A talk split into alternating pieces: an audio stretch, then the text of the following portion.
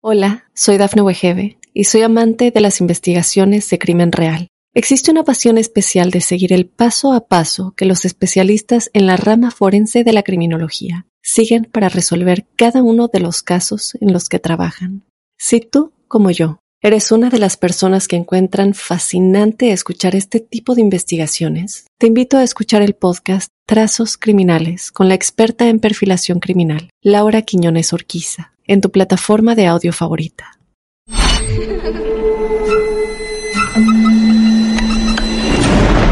Los seres vacíos nos observan. Hasta hoy se registran muchos reportes de actividad paranormal en él. Veo cosas que no puedo explicar. Hay alguien sentado en esa silla. Está aquí.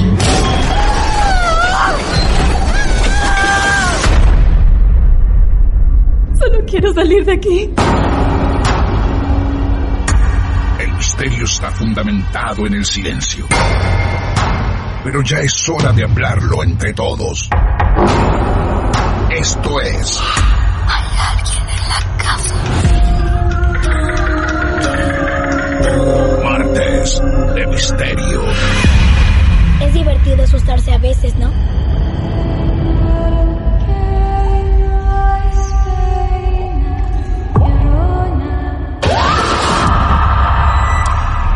¿Quieres hablar con alguna de nosotras?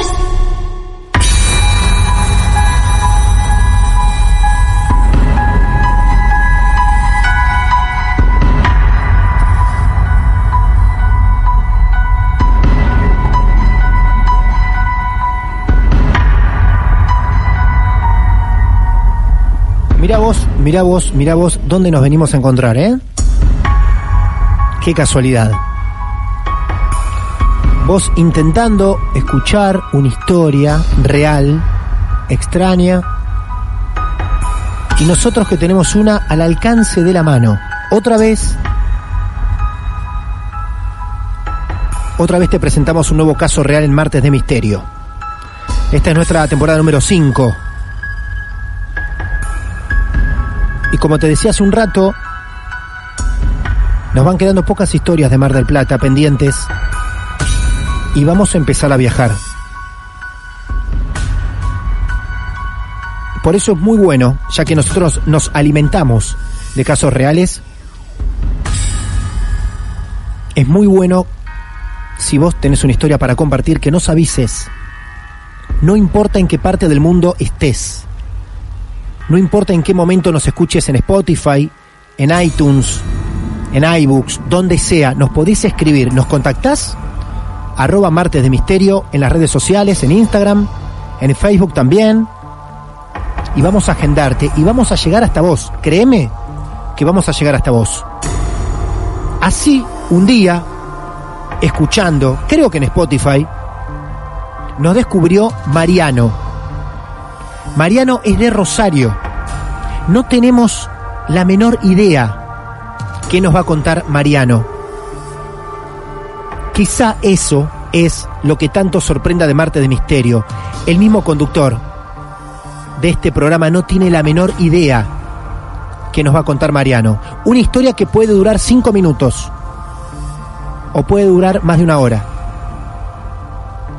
Pero nos gusta tanto esta sorpresa como la que vos estás esperando que la vamos a disfrutar tanto como vos. Mariano, buenas noches. ¿Cómo va Martín? Buenas noches. Buenas noches a todo el equipo de, de Maldita Radio, de Martes de Misterio y Gracias. a toda la audiencia. Gracias, Mariano, gracias. Vos así nos descubriste por Spotify, ¿no? Eh, exactamente, Bien. por Spotify.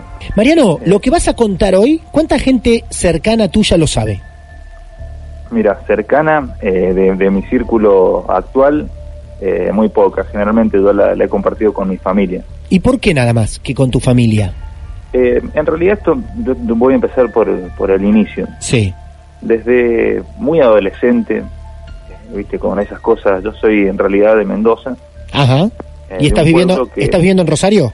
Ahora estoy viviendo en Rosario, en Rosario. actualmente. Bien, perfecto.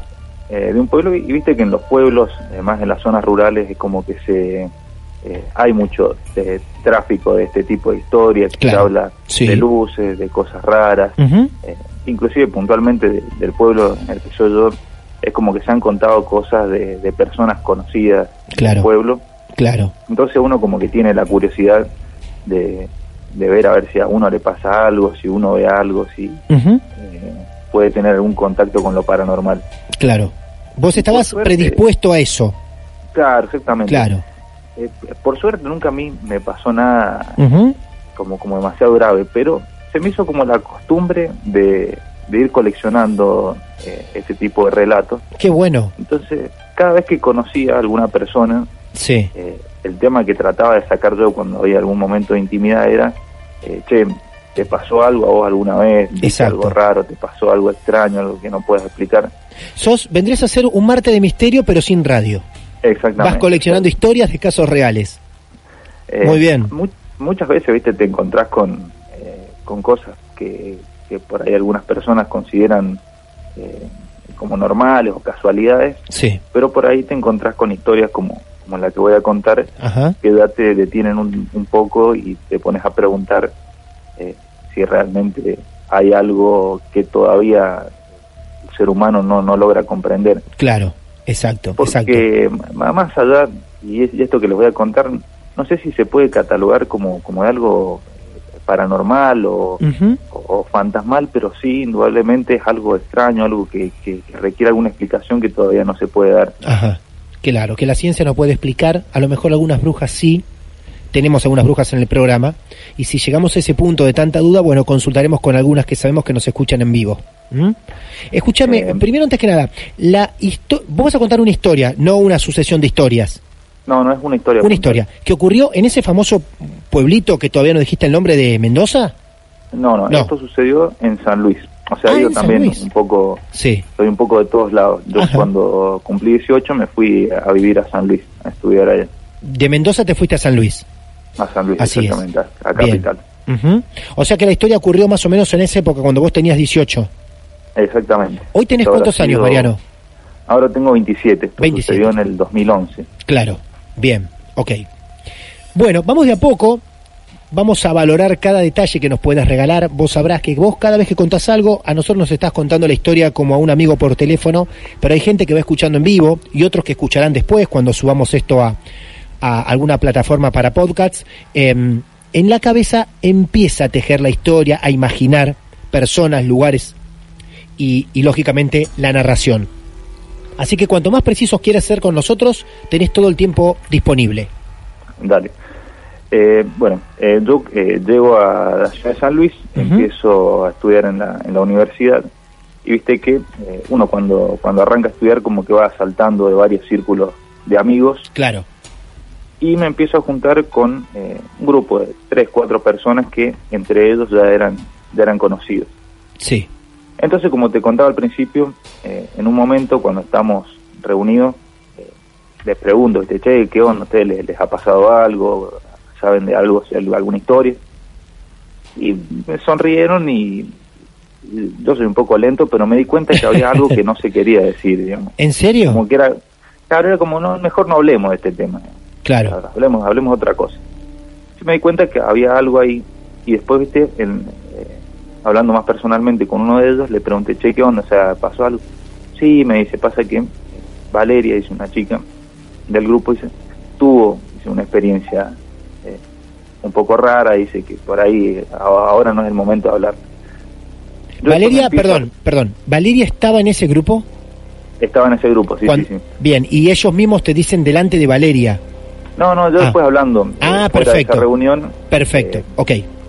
digamos como bueno yo me empiezo a relacionar con ella eh, Sí. empezamos a salir y obviamente como eh, más confianza con ella Claro. y en un momento le pregunto le digo che ¿qué, qué es lo que pasó Claro. entonces me cuenta esta historia que para mí era totalmente desconocida cuando ellos se van a vivir porque tampoco eran de San Luis cuando se van a vivir a San Luis eh, como muchos estudiantes saben, no es sencillo conseguir alquiler, entonces por ahí tenés que conformarte con, con lo que mejor te queda. Ellos habían conseguido por medio de una chica, a esa casa se mudaron cuatro personas, una de las chicas que se mudaba, el padre tenía un contacto en el sindicato y esa casa donde ellos se mudaban eh, le pertenecía al sindicato, la regenteaba al sindicato, por los que les quedaba casi regalado el alquiler ahí Bien. iban eh, dos chicas la que había hecho el contacto, Valeria, eh, y otros dos chicos, eh, y se mudaban a esta casa. La casa, eh, geográficamente, más o menos por ahí, si hay gente de San Luis, quedaba cerca de Plaza San Martín, en las inmediaciones de Plaza San Martín y el cementerio. En el centro de San Luis hay un cementerio que no es muy grande, pero eh, generalmente se usa como referencia. Ujú. La casa Eh, era cercana al cementerio. Sí, cercano al Bien. cementerio. Bien. ¿Cercano la cuánto casa- estamos? eh, eh, perdón por estos detalles, pero cercano cuánto hablamos? ¿Una cuadra, dos cuadras, media? Sí, alrededor de tres cuadras. Tres cuadras cercano al cementerio. Bien. Exactamente. La casa era, era como estilo chorizo, digamos, tenía la entrada, directo a la calle estaba el comedor y la cocina, Ujú. tenían dos habitaciones y al fondo el baño, con la particularidad que no tenía pasillo, o sea que si vos querías ir de la cocina al baño, tenías que cruzar las dos habitaciones. Ah, qué extraño eso. Hola, soy Dafne Wegebe y soy amante de las investigaciones de crimen real. Existe una pasión especial de seguir el paso a paso que los especialistas en la rama forense de la criminología siguen para resolver cada uno de los casos en los que trabajan. Si tú, como yo, eres una de las personas que encuentran fascinante escuchar este tipo de investigaciones, te invito a escuchar el podcast Trazos Criminales con la experta en perfilación criminal, Laura Quiñones Orquiza, en tu plataforma de audio favorita. Eh, era, era medio como, como una suerte de injerto que habían hecho a la casa y había Ajá. quedado medio raro. O sea, vos estás en la cocina, querés ir hasta el baño, cruzás la habitación por el medio, con la pasás Claro, por una cama, por la otra cama, claro. Bien, no hay pasillo. Ok. no hay pasillo. Entonces, bueno, se repartieron una pieza para las chicas, una pieza para los chicos, Ajá. eh, y, y ya cuando entraron a la casa, ellos como que percibieron que no era, no era cálida, digamos, como que había una mala vibra, Claro. eh, no, no te digo algo raro, pero sí como, eh, como que costaba verlo como un hogar, digamos, la casa. Bien. Sí, hay, hay una atmósfera como pesada, se siente. Lo hemos vivido, nos han contado de esto también otras historias. Se, se siente cuando hay una carga intensa. Exactamente. Bien, bien. Eh, bueno, empiezan a, a vivir ahí. Eh, un vecino les preguntó, les preguntó si se iban a quedar como permanentemente o si estaban con un alquiler temporario. Le dijeron que no, que le habían alquilado porque iban a estudiar ahí. Eh, y le digo que le parecía raro porque generalmente la- las personas que habían vivido en esa casa no, no habían no habían vivido mucho tiempo, que él creía que era como, como algún tipo de departamento de alquiler temporario o algo así, porque la gente se mudaba rápido. Hasta ahora no, no había ningún tipo de, de- de sospecha. Bien, bien. Empiezan a vivir, eh, obviamente estudiaban eh, carreras diferentes, tenían actividades diferentes, y por ahí me, decía que él escuchaba, escuchaba ruido, eh, que golpeaban la pared, que por ahí sentía que se, se movía la mesa, cuestiones así mínimas que, que, que no, no, no le causaban inquietud. Entonces, en una, en una reunión que habían hecho eh, los que viven en la casa con otra gente, eh, les, les preguntan cómo iba la convivencia, qué sé yo, y por ahí sale un comentario, no, qué sé yo, que la- las chicas hacen mucho ruido, que golpean la pared, no sé qué es lo que hacen. Eso lo Ah, no, dicen, no- eso lo dice uno de los chicos. Claro, dice, Claro. no, pero nos- nosotros no, no, no, No golpeamos la pared, o sea, los ruidos vienen del lado de ustedes. Claro. Entonces como que se ponen a hablar y todos habían escuchado los ruidos, pero nadie lo había dicho. Queda con esa inquietud y entonces le empiezan a prestar un poco más de atención a, a- a estos sonidos. Eh, transcurren un par de meses y los, eh, por razones que no, no tienen nada que ver, lo- los chicos se van de la casa, entonces se reparten las habitaciones que habían quedado. Las mujeres. ¿Cuántas mujeres, perdón, cuántas mujeres quedaban entonces, más o menos? Eh, dos. Dos mujeres. Estaba Valeria y la otra chica, Bien, una en cada habitación. una en cada habitación. Mamita. Sí. Eh, bue- bueno, la, la otra chica eh, había empezado a trabajar, así que también estaba, estaba poco en la casa, eh, por lo que ella se quedaba la mayoría del tiempo sola. Eh, los ruidos estos empiezan a aumentar, empieza a notar también que, que a pesar de que ya estaba pasando el invierno, la casa se ponía muy fría, había cambios de temperatura muy raros Mira vos.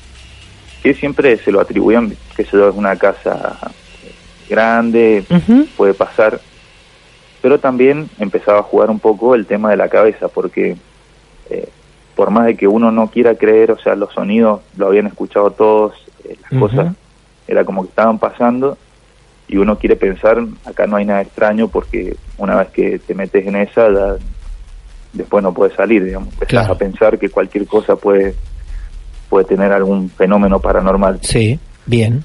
Es así. Ella te contó A cuando de- ella te contó en algún momento cuando se queda sola con la amiga si los ruidos continuaban. Sí, sí, sí, los Ah. ruidos siempre continuaron. Siempre había siempre ruidos. fueron en aumento. Ajá.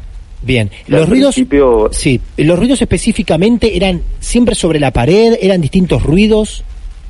eran diferentes ruidos. Eh, los que más escuchaban era el, el tema del, eh, de, los, de los golpes en la pared, Sí, se escuchaba como el agua caer sobre los platos, como si alguien Ah. hubiera abierto la canilla, sí, típico, claro. Sí, Eh, se escuchaba como si corrieran las sillas para sentarse, claro. Eh, cuando vos estabas en la cocina se sentían ruidos en el baño, digamos, en la otra punta de la casa, y esto al principio, digamos, eh, sucedía generalmente en horario nocturno, pero a medida que empezó a pasar el tiempo, eh, empezó a suceder también de día, En cualquier momento del día.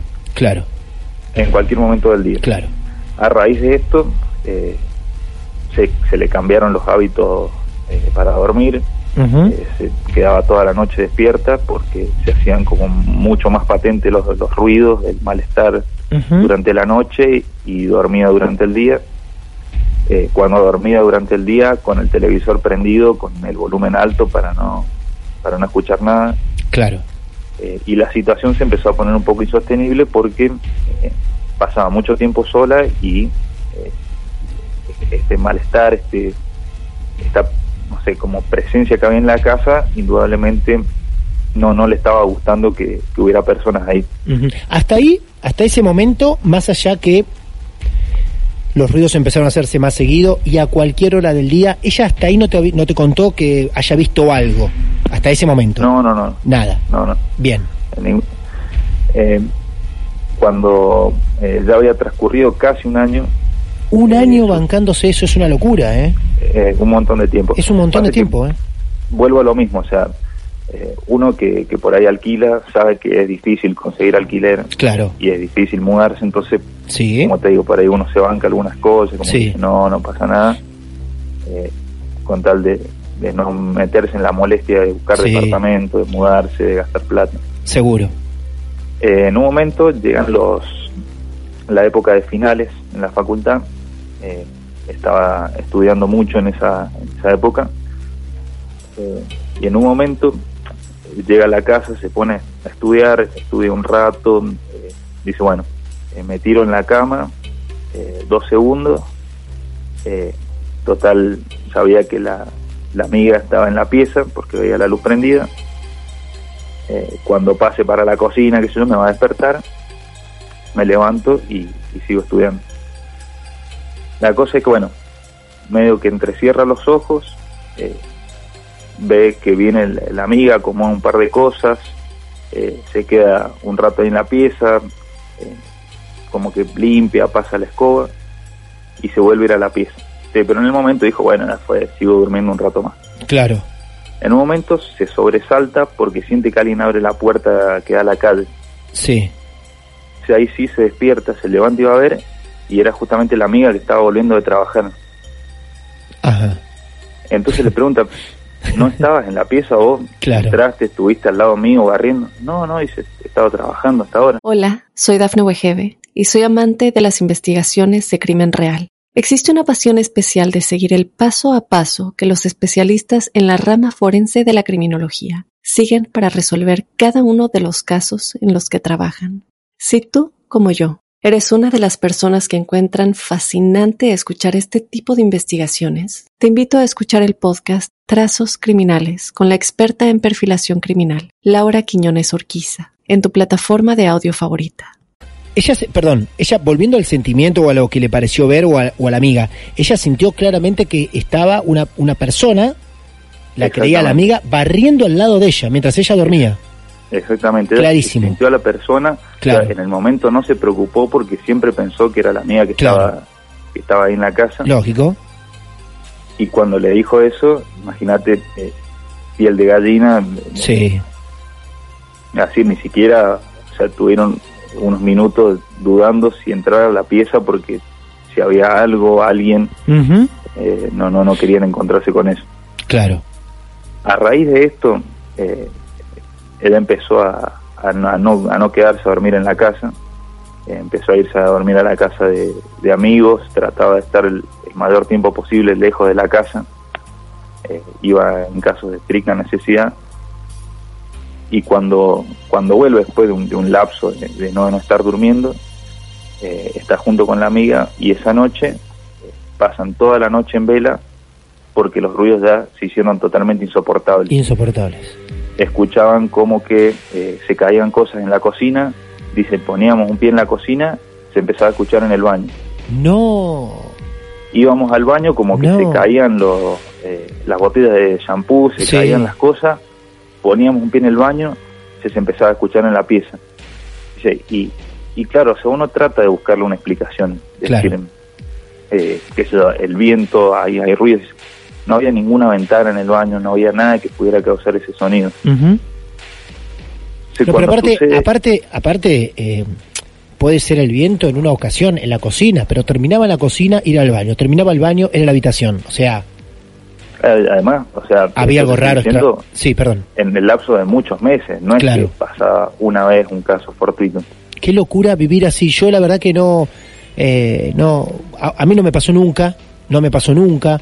Y, y seguramente a la gran mayoría de las personas que están escuchando no les ha pasado algo así, pero yo no quiero, la verdad no quiero estar en los zapatos de una persona que diga, vivo en un lugar donde ocurren cosas que no le puedo contar a demasiadas personas porque van a pensar que estoy loco o loca y, y tener ya que planear ir a dormir a la casa de otras personas por lo insoportable. Ella hasta ahí tampoco te dijo de, eh, te comentó si habían intentado llevar a alguien para hacer una limpieza o algo por el estilo, ¿no?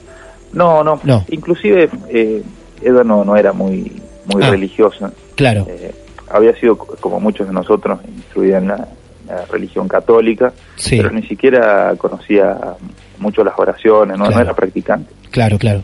Sí, A partir perfecto. de todo esto, en el lapso, era como que tenía una colección de estampitas y, No, y, y rezaba y era por ahí a cosas que la, que la tranquilizaban. Pero después de, de esa noche, esa noche fue terrible. ¿Qué hicieron esa Esa- noche? eh, esa noche se quedaron en una sola habitación, Sí. aguantando, y al otro día, ¿viste? Pues, le contaron algunos amigos, entre ellos a uno de los chicos que había vivido en la casa. En esa casa, sí.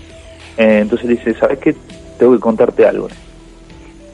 Dice, mi abuela dice que eh, tiene una amiga que, es bruja, que hace, es más, más que bruja, curandera, digamos, eh, como se estila por ahí en algunos, en algunos pueblos. Le dijo mi abuela, eh, dice, escúchame, dice, tu nieto dice, está viviendo en una casa vieja, en una casa, dice que no, no, no es una casa buena, dice, decirle que por ahí se vayan, que traten de buscar otra cosa, dice que no se queden ahí mucho tiempo. Yo no Esta puedo señora sin saber Sí. absolutamente nada, digamos, de La historia. abuela, la abuela de este muchacho va a ver una curandera porque va y en medio, Era- era- sí, en medio de la sesión, la curandera le dice, tu nieto está viviendo en una casa que donde no le conviene estar. claro, exactamente. Por Dios. Era- eran amigas, digamos, la, la abuela y la curandera, y, y- y como Claro. le, le tiró como un consejo, ¿viste? Como, Sí. se pueden ir.